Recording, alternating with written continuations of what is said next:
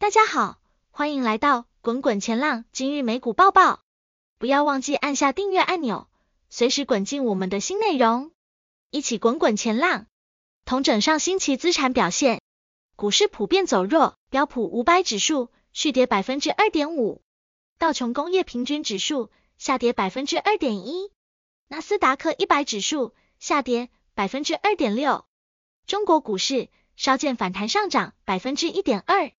但年至今表现仍然不佳，欧洲股市续跌百分之一，随着精品股转弱，几乎回吐今年涨幅。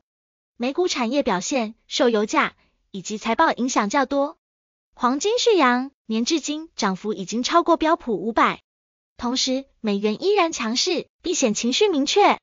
自从财报季开跑之后，已经过了十一个交易日，尽管目前已公布的财报中有百分之七十八的数据。是优于分析师预期，但标准普尔五百指数有九个交易日是收跌，其中四个交易日跌幅超过百分之一。多数机构将原因归咎于实质利率，过去五日公债实质利率的均值为百分之二点四六，是金融危机以来最高。同一时间，标普五百本一比却仅略低于十年平均，由于两者相当于投资人衡量报酬率的基准，一个上升的同时。另一个通常被迫下降，这就让股市的估值显得偏高。偏高的估值对于市场风险会更加敏感。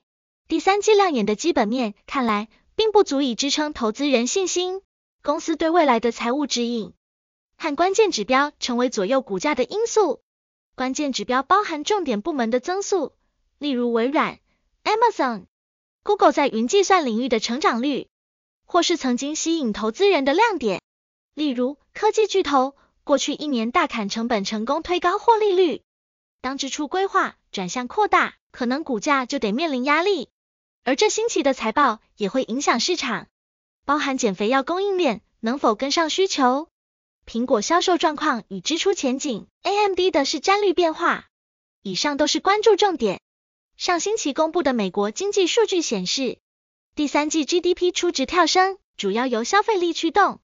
而分析师们关注的是，这股消费动能可否持续？从九月美国个人储蓄率以及实质可支配所得成长观察，两个代表未来消费力的数据皆下滑。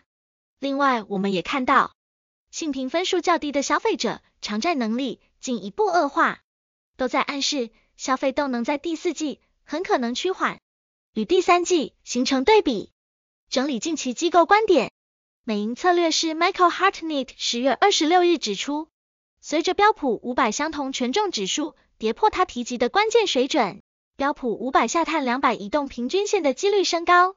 另一组策略师团队发表报告指出，信贷环境紧缩、资金成本上扬，对企业实施库藏股造成的不良影响，可能高于投资人的想象。二零零八年金融海啸过后，长期低利率让企业有便宜资金，可以执行大量的库藏股计划，但近一年的快速升息让企业库藏股行动趋缓。美国企业库藏股总额年减约百分之二十七，美银预测股市报酬可能会进一步受限。最后同整债市看法，近日十年期美债殖利率挑战百分之五关卡，引发股市正回档。同时，债券价格却出现支撑反弹，华尔街机构陆续转向。几份报告指出，随着通膨放缓且升息接近尾声，美债殖利率百分之五可能就是极限。除了先前提到的高盛、大摩、小摩、瑞银全球财富管理分析师也表示，十年期美债殖利率触及百分之五后，走势将反转向下。理由是 Fed 坚持利率维持限制性水准，抑制经济成长和通膨，升息尾声指日可待。建议布局十年期优质债券，抓住转折行情。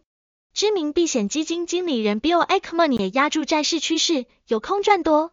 他在社群平台 X 发文透露，已将手上的美债空头部位平仓，理由是以巴战火让地缘政治风险升温。